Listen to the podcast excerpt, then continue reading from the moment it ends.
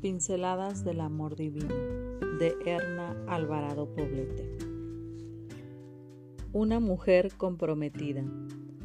Nunca se apartará de tu boca este libro de la ley, sino que de día y de noche meditarás en él, para que guardes y hagas conforme a todo lo que está escrito en él.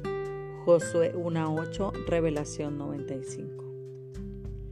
Es imposible no reconocer el papel insustituible de la mujer en el quehacer actual de la sociedad, desde la que se encuentra en la trinchera de su hogar como madre y esposa, hasta aquella que sale día a día a laborar para contribuir al bienestar familiar. El mundo actual exige compromiso y debemos asumirlo con propiedad desde lo que somos.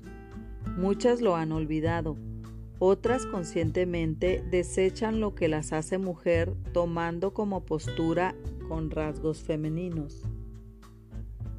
Las mujeres comprometidas comenzaron haciendo un compromiso con ellas, aceptar que son únicas en todos los aspectos de su naturaleza.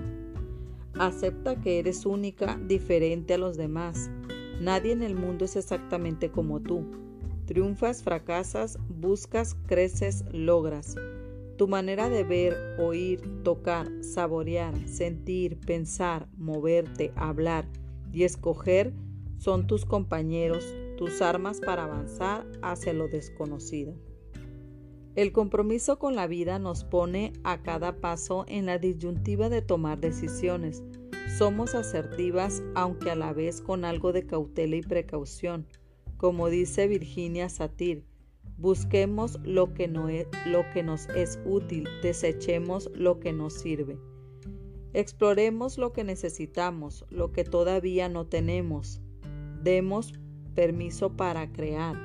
Esta es la esencia de la vida. No esquives la novedad por miedo a fracasar.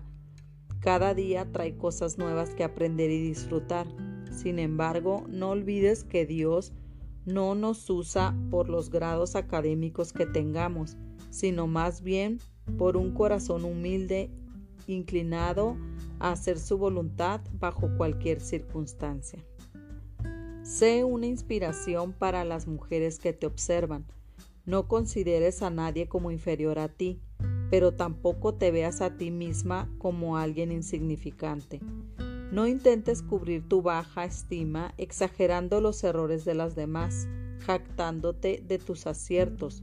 Dios dice, Ninguno piense de sí mismo más de lo que debe pensar.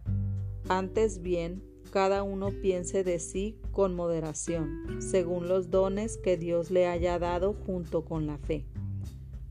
Romanos 12:3 Dios bendiga el quehacer que te traerá este día. Antes de comenzar, inclínate reverente ante Él y con humildad. Suplica para que su presencia no te abandone.